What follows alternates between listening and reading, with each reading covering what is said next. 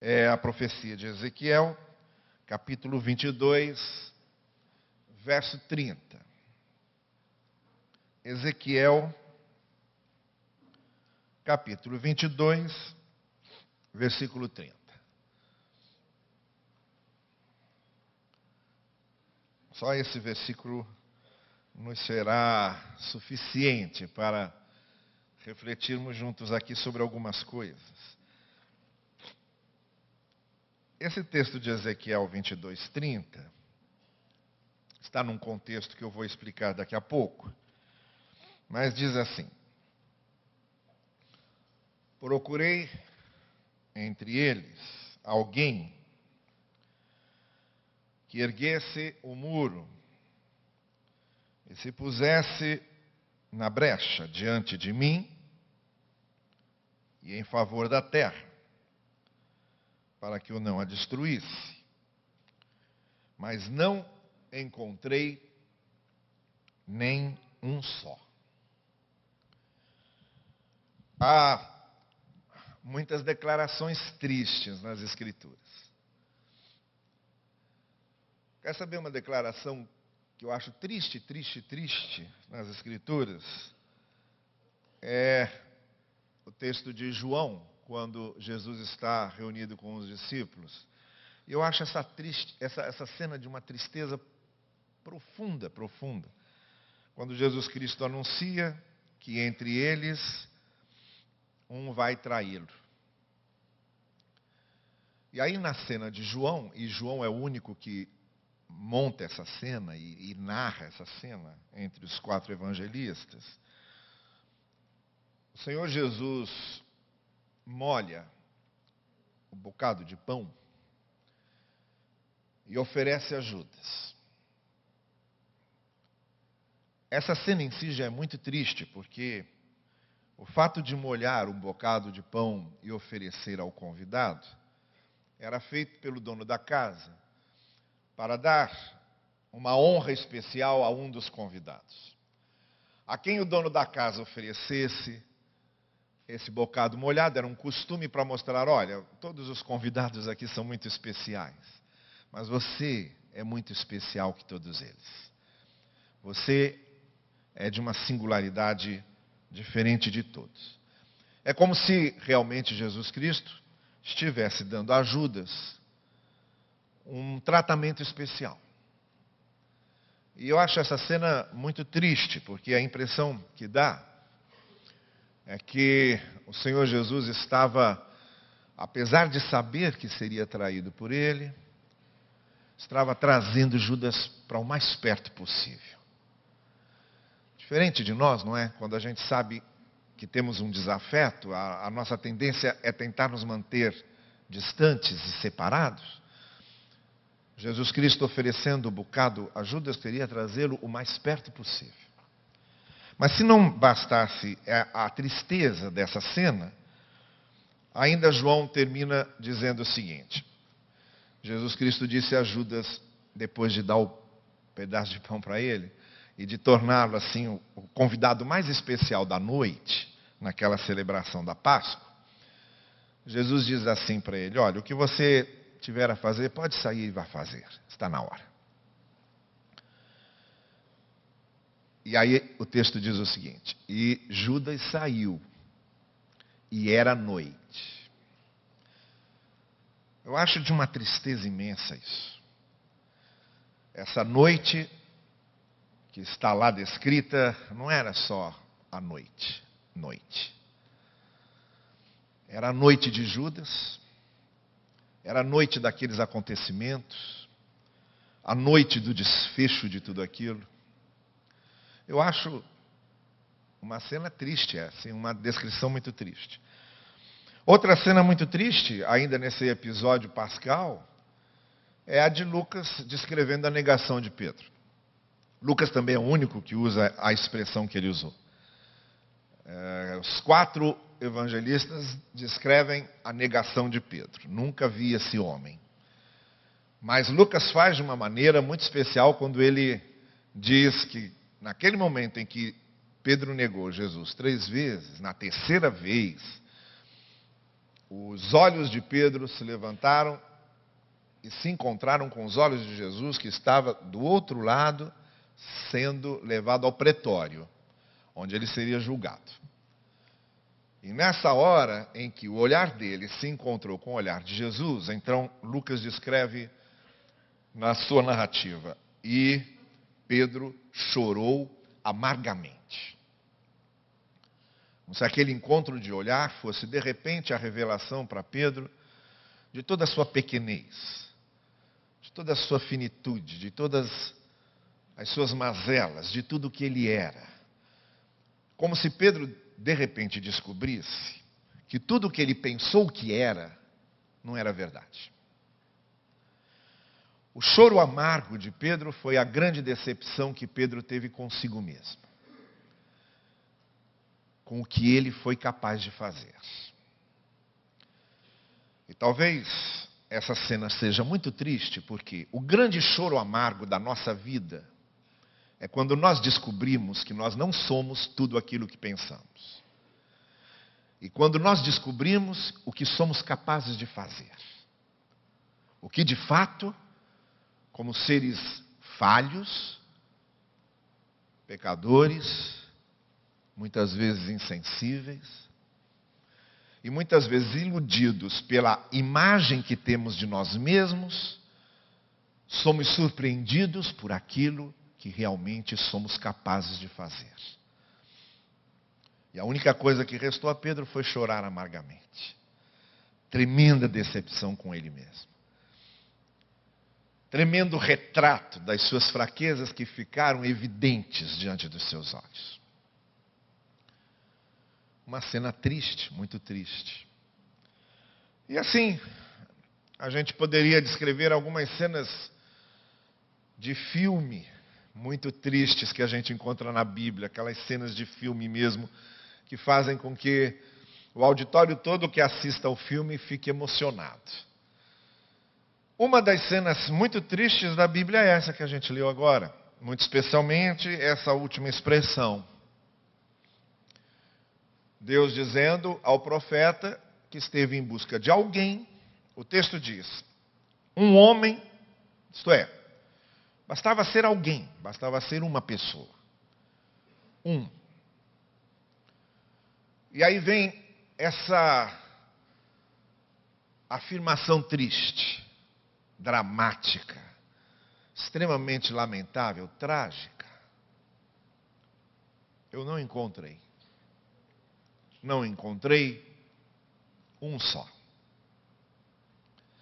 Então, por si, esse texto já é um desafio a não nos conformarmos com isso, a não nos conformarmos com o fato de sermos tantos, muitas vezes, e Deus não achar um sequer. Não nos conformarmos de haver uma multidão que muitas vezes celebra o nome de Deus, confessa um credo, participa de um culto, uma multidão, e às vezes Deus não achar nenhum, nenhum só. O Senhor não procurou entre os gentios, os góis. Ele não procurou entre os gregos. Ele não procurou entre os babilônicos. Ele não procurou entre os egípcios. Não era lá que Deus estava procurando. Se Deus estivesse procurando entre os egípcios, que eram politeístas, entre os gregos, que tinham seus deuses, entre os babilônicos, se Deus estivesse procurando entre eles e dissesse: Olha, eu não encontrei nenhum entre os egípcios, e não encontrei nenhum entre os gregos, e não encontrei nenhum entre os babilônicos, até que a gente entenderia. Seria por si só justificável. E a gente poderia até fazer uma emenda e dizer: Ah, mas esses egípcios, esses babilônicos e esses gregos são os mundanos, são os incrédulos, são os carnais. Deus não poderia achar mesmo nenhum entre eles. Não. Não era entre eles que Deus estava procurando, Deus estava procurando no povo de Israel. O povo que confessava que Deus era um só, O povo que foi libertado por Deus do Egito, o povo que celebrava a Páscoa todos os anos, o povo que celebrava todos os anos as suas festas rituais, o povo que tinha o templo de Jerusalém, o povo que guardava o sábado de forma devota, o povo que tinha os dez mandamentos, o povo que tinha Moisés, o povo para quem Deus se revelara. Era esse povo a quem Deus estava se referindo quando disse: Olha, eu procurei um e não achei. Eu procurei em casa, eu não procurei na rua. Eu procurei dentro do meu lar, eu procurei entre os meus, eu procurei na minha família, eu procurei naqueles que são do meu próprio sangue, eu procurei entre aqueles que carregam meu sobrenome, eu procurei entre aqueles que me conhecem e entre aqueles que eu conheço. Eu procurei entre aqueles que conhecem a minha graça, conhecem a misericórdia. Eu procurei entre aqueles que vivem dizendo que são abençoados. Eu procurei entre eles e não achei. Esse é o drama. Essa é a tragédia. E esse é o ponto mais triste desse texto.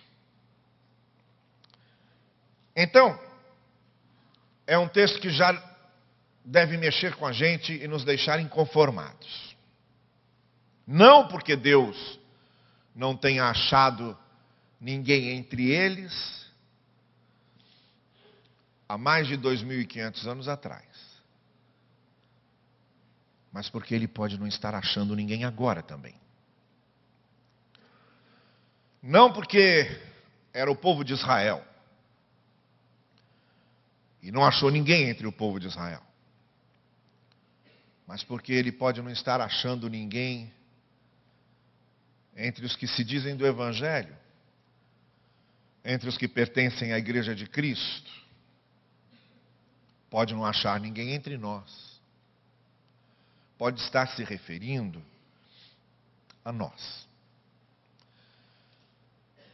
E é por isso que é bom nós olharmos bem para esse texto, para esse versículo, para entendermos algumas coisas.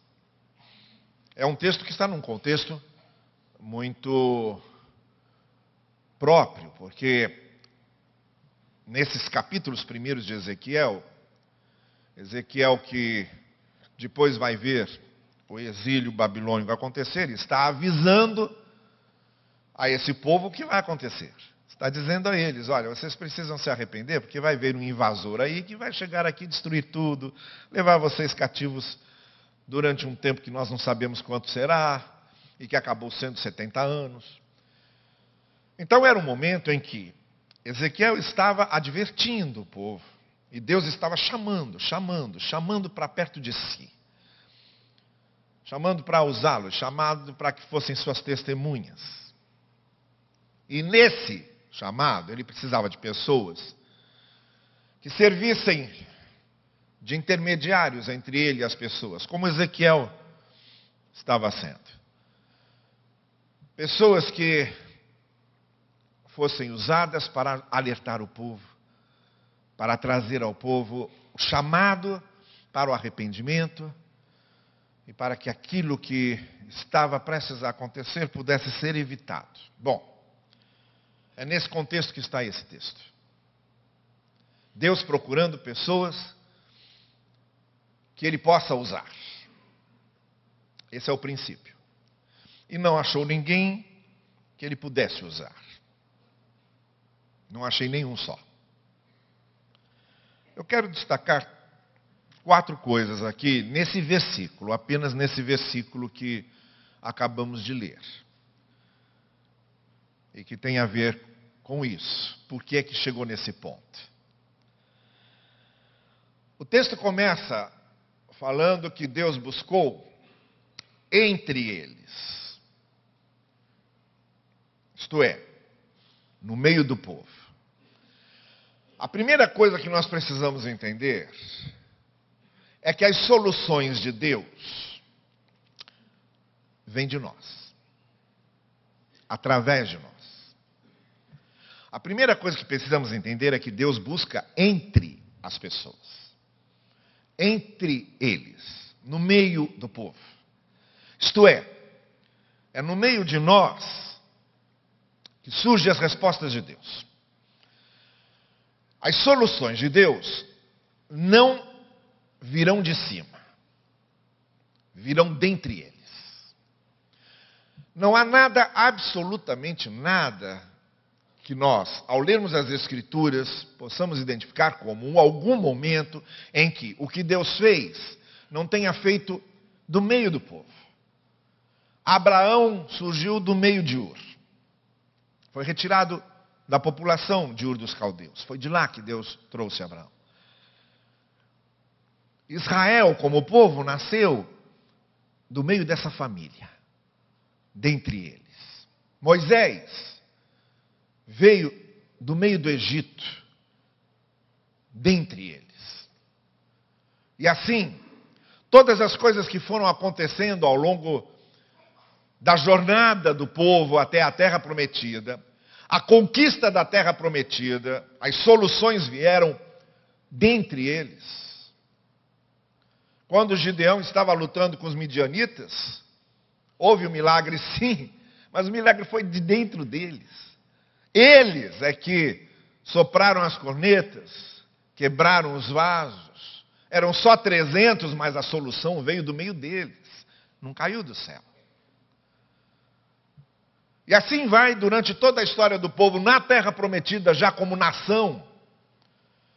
É do meio do ambiente mais simples que Deus tira Davi, que era um pastor de ovelhas, um menino simples, franzino, é do meio deles, do meio deles. É do meio deles que veio cada profeta que levantou a sua voz para proclamar a voz do Senhor. Amós veio de dentro dos boiadeiros, dos vaqueiros. Amós seria o nosso sertanejo aqui, o nosso boiadeiro aqui poderia ter sido um personagem de Guimarães Rosa, no Grande Sertão Veredas. Podia ter sido o Manuelzão de Guimarães Rosa. E Deus vai lá e chamou do meio dos boiadeiros, do meio dos vaqueiros, chamou um profeta. E se você chega no Novo Testamento, é do meio dos pescadores que Jesus vai chamar os seus. É do meio da multidão, é do meio da multidão que surge Zaqueu que surge o cego Bartimeu. É do meio da multidão que surge a família de Maria, de Marta, de Lázaro. São esses. No livro de Atos, cada coisa que Deus vai fazendo, vai fazendo dentre eles, do meio deles, tirando deles, usando cada um deles. E é assim que acontece a história bíblica. As soluções de Deus não caem do céu. As soluções de Deus vêm do meio do povo. As soluções de Deus vêm do meio de nós. As soluções de Deus vêm do meio da igreja, do meio do seu corpo. Entre eles, Deus não buscou entre as estrelas, nem entre as pedras. Porque nós podemos brilhar muito mais do que as estrelas e podemos ser mais sensíveis do que as pedras.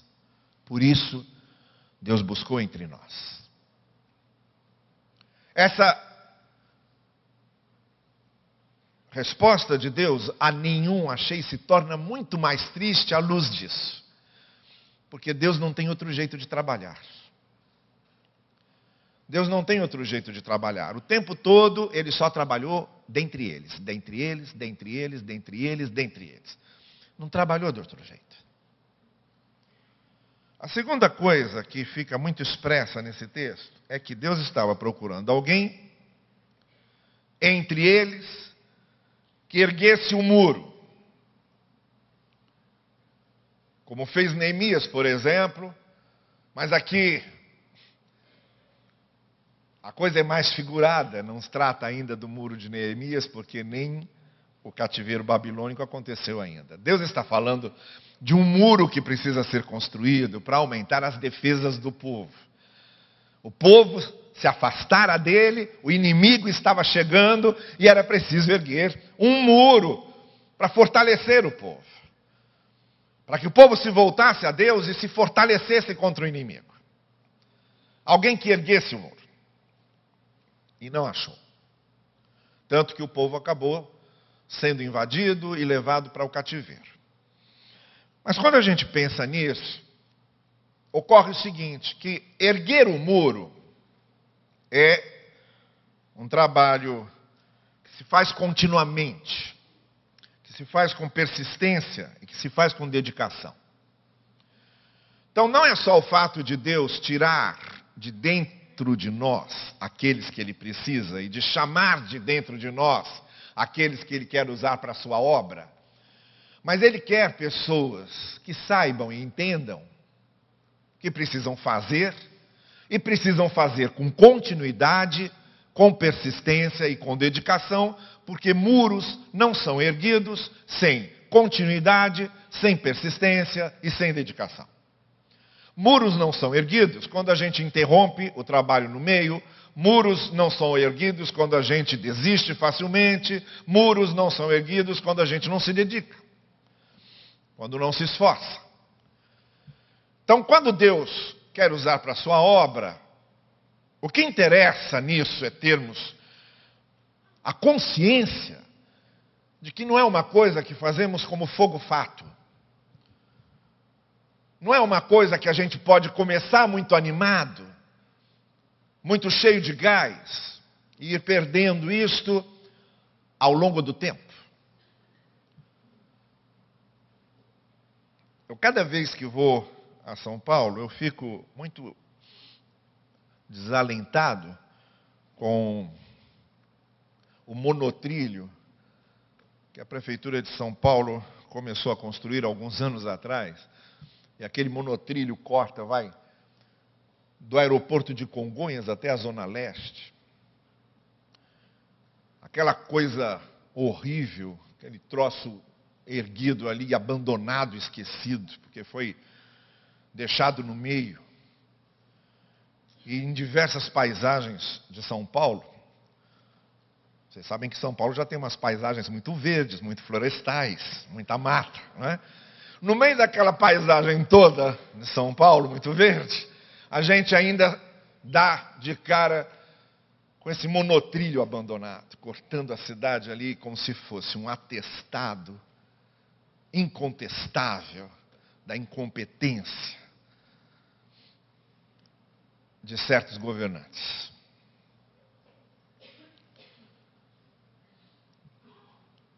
A obra de Deus não é para ser feita com muita animação no começo e depois um monotrilho ficar lá abandonado, lembrando-nos de que foi bem começado, mas não terminou. Por isso, o autor de Eclesiastes diz: as melhores coisas a gente conhece no fim e não no começo. É no fim delas que nós conhecemos que são de fato as melhores. Quando se trata da obra de Deus, somos chamados a começar, a continuar, a persistir e a nos dedicar. Então Deus estava buscando não só entre eles, e lamentavelmente nenhum surgiu, principalmente porque era entre eles tinha que surgir alguém. Mas Deus estava buscando alguém que fosse persistente e viesse para continuar aquilo que começa. E também não achou ninguém. Porque para nós muitas vezes é muito mais fácil a gente se entusiasmar muito e depois deixar que as circunstâncias nos enfraqueçam o ânimo. Também não é esses que Deus está buscando não é desses que Deus precisa. Em terceiro lugar, o texto diz: Olha, eu estive buscando entre eles alguém que erguesse o um muro para ocupar um lugar no muro, uma fissura, uma abertura, uma brecha, e se colocasse ali para representar alguém que estivesse completando aquela fissura como se fosse uma continuidade daquela obra. Isto é, alguém que se encaixa. Alguém que se encaixa na fissura. Alguém que se encaixa naquela abertura. Deus está buscando essas pessoas que têm um lugar que é delas. Que elas têm condição de ocupar, porque elas têm jeito para aquilo, porque elas têm dons e talentos que façam com que aquela fissura seja preenchida, com que aquela abertura seja completada. Deus, quando busca entre eles aqueles que são os dedicados a erguer o muro, isto é, ele quando quer do seu povo, gente que seja ali alguém que tenha continuidade e persistência, ele não faz isso a esmo. Ele sabe que muitos, muitos, têm dons específicos, talentos, têm um jeito específico, que se encaixam perfeitamente em certas fissuras, em certas brechas, em certas aberturas, como um jogo em que aquelas peças vão se encaixando nas aberturas que lhes são próprias. Só aquelas peças cabem ali, porque elas têm os contornos no seu formato, que fazem com que ela se encaixe perfeitamente. Comece a prestar atenção naquilo que você gosta de fazer, e você vai começar a descobrir que fissuras, que brechas e que aberturas você pode ocupar no muro. O fato é que Deus nos dá talentos, nos dá dons, nos capacita com o prazer de fazer determinadas coisas, com a facilidade de fazermos determinadas coisas, e todos nós somos essa multiplicidade de dons e talentos, e é isso que faz a beleza da igreja. A igreja é um leque que abre com uma imensa, uma infinidade de funções, de membros e de coisas que podemos realizar, porque os nossos dons são muitos, quando juntos. Nós temos o nosso lugar. Só é preciso descobrir aquilo que gostamos de fazer, que nos dá prazer, aquilo para ser usado na obra de Deus, para ser usado no reino de Deus. O triste é que Deus buscou pessoas que pudessem ocupar aquela fissura e não havia nenhuma. Não porque não tivessem dons e talentos, mas simplesmente não quiseram. Não quiseram.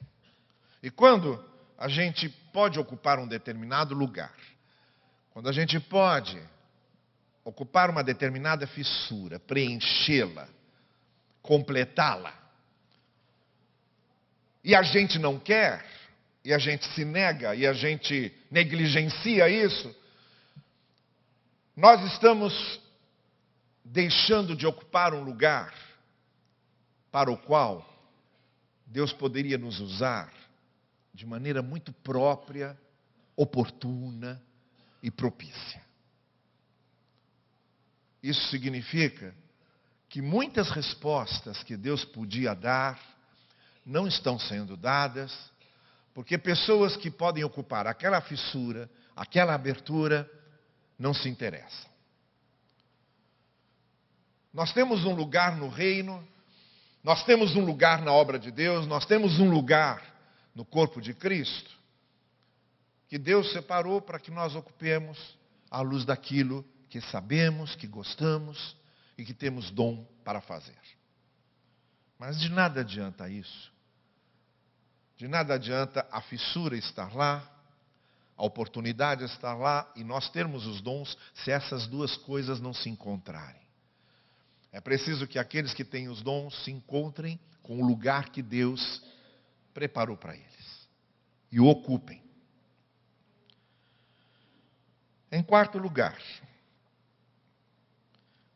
é entre eles que Deus busca, é para erguer o muro numa obra de continuidade e persistência, é para ocupar um lugar que muitas vezes só nós podemos ocupar de uma maneira que responda perfeitamente àquela necessidade. Em quarto lugar, o texto diz que era alguém que ficasse entre ele e o povo. Alguém que servisse ali de intermediador. Alguém que ajudasse a alertar o povo, a proclamar a palavra, a sacudir os corações, a abrir os olhos, a revelar os horizontes de Deus, alguém que fosse um instrumento usado por Deus. Entre Deus e aquilo que precisa ser feito.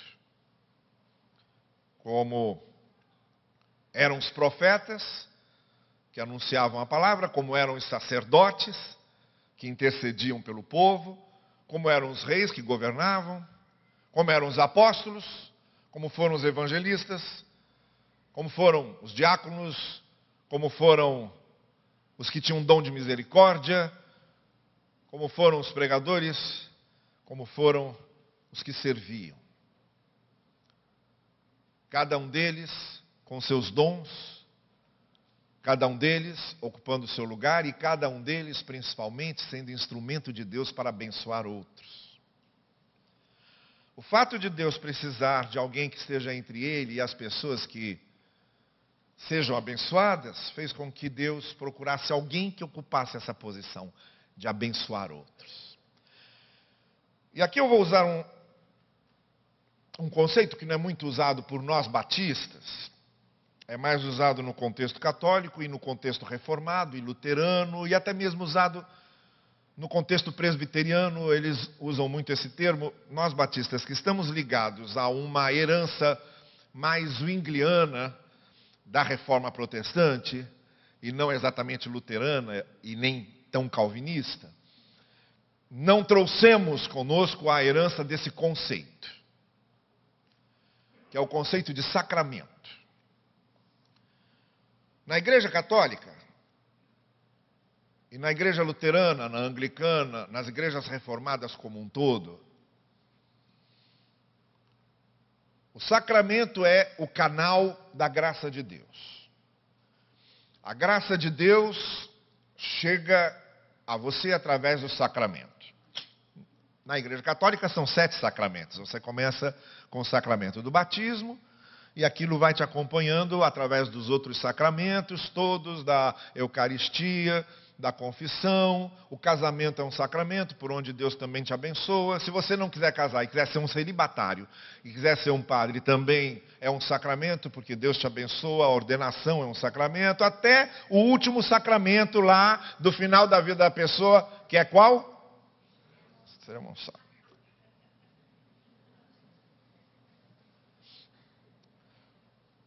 Uma vez eu fui fazer uma visita num hospital a uma pessoa daqui que eu não vou dizer quem, quem é, não. Só para depois vocês não ficarem incomodando a pessoa com suas gozações. Mas é, me pediram a entrada, eu estava com a carteirinha de pastor, e olha, só pode se assistente social aqui permitir, e agora ela está no almoço. Eu esperei um pouco, ela não voltou, eu estava com outros compromissos, não podia esperar. Aí eu resolvi conversar com a dona da recepção e disse: Olha, eu preciso visitar essa pessoa. Eu sou pastor dessa pessoa e ela está me esperando. Eu não sei se porque eu disse, eu sou pastor dessa pessoa e ela está me esperando, deu a impressão de que a pessoa estava muito mal e estava esperando. Aí, aí é que foi bom. A, aí é que foi bom a cultura não é, católica da coisa. Ela imaginou que eu estava lá para dar extremunção para a pessoa. Aí ela olhou para mim e falou assim: Ah, é mesmo. Aí eu fiz a cara mais circunspecta que eu podia e disse: É mesmo.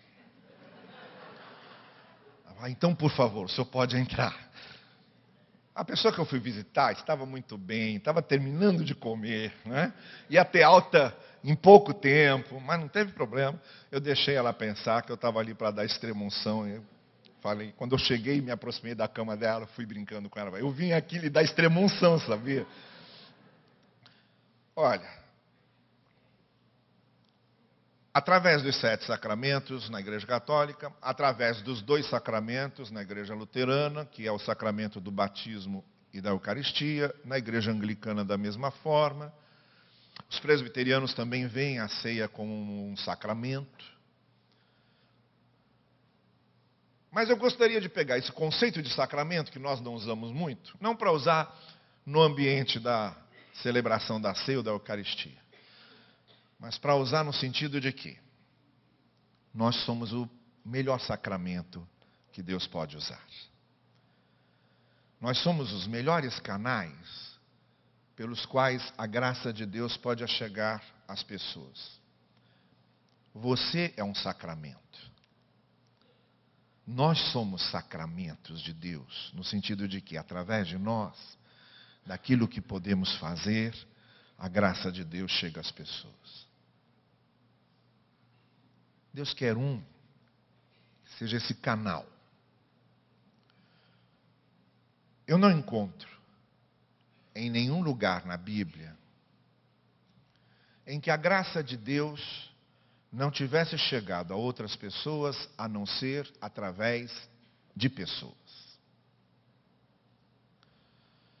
E quando Deus, para enviar a Cristo, precisava vir encarnado, também precisou de uma pessoa para recebê-lo em seu ventre e dar a ele o formato humano. Deus não conseguiria vir ao mundo se não fosse através de uma pessoa. Como veio através de Maria. Eu não encontro nenhum texto nas Escrituras em que Deus tivesse chegado às pessoas para manifestar a sua graça, a não ser através de pessoas. Por isso, meu irmão e minha irmã, e agora concluindo,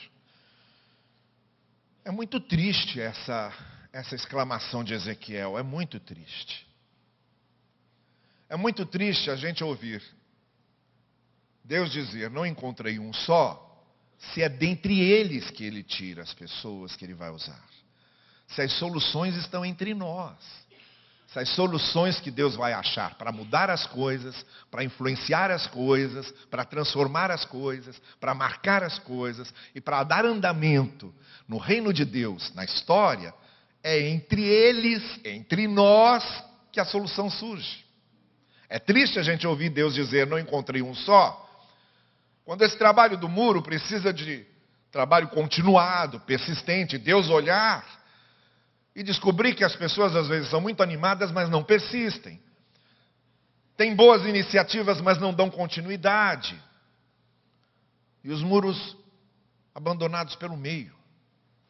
É muito triste a gente ouvir dizer que Deus procurou e não achou ninguém, quando a gente sabe que há dons e talentos que Deus distribui justamente para que ocupem aqueles lugares aquelas aberturas, preencham aquelas lacunas.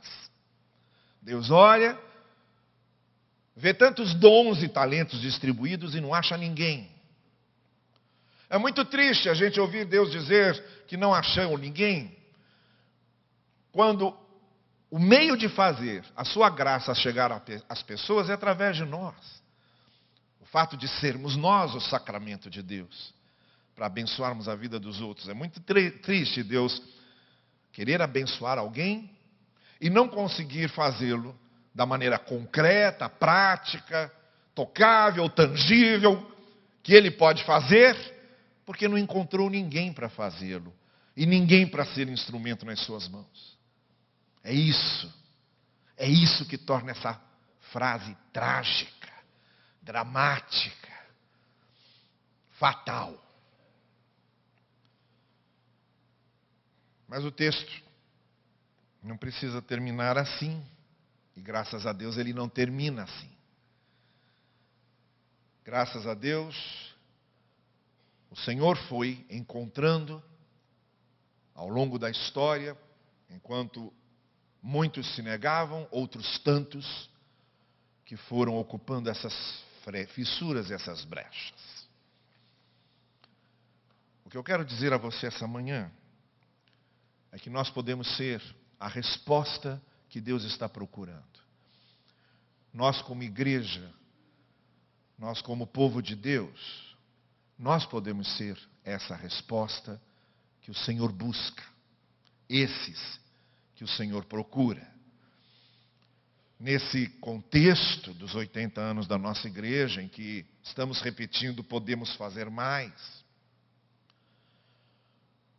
nessa transição de adaptações que estamos fazendo, nesses projetos que temos em vista, para que a nossa igreja seja uma presença marcante na Praça Seca e na vida das pessoas, somos nós.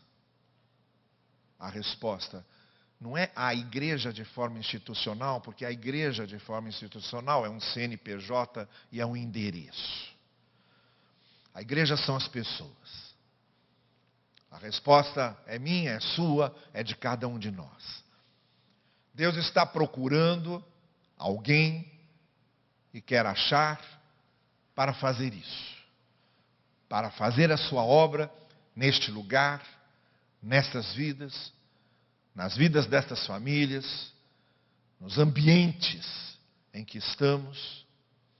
E como eu disse na semana passada e repito, pouco vale os lamentos que fazemos a Deus das circunstâncias como estão, se nós não nos colocarmos nas mãos dele para transformarmos as coisas como estão.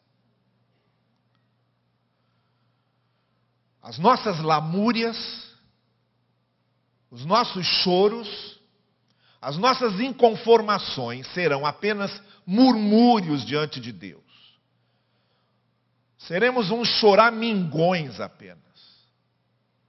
Se nós estamos reclamando, reclamando e reclamando da sociedade estar como está, da praça estar como está, do bairro estar como está, da cidade e do país estarem como estão, será um murmúrio chato, chato diante de Deus, se nós apenas ficarmos chorando diante dele e reclamando, sem a consciência de que somos nós que Deus pode usar para mudar essa realidade. Irmãos e irmãs, deixemos de chorar, de reclamar e de murmurar diante de Deus e de uma vez por todas, ocupemos essa fissura e sejamos nós aqueles que o Senhor busca para transformar a realidade e que Ele assim faça. Amém.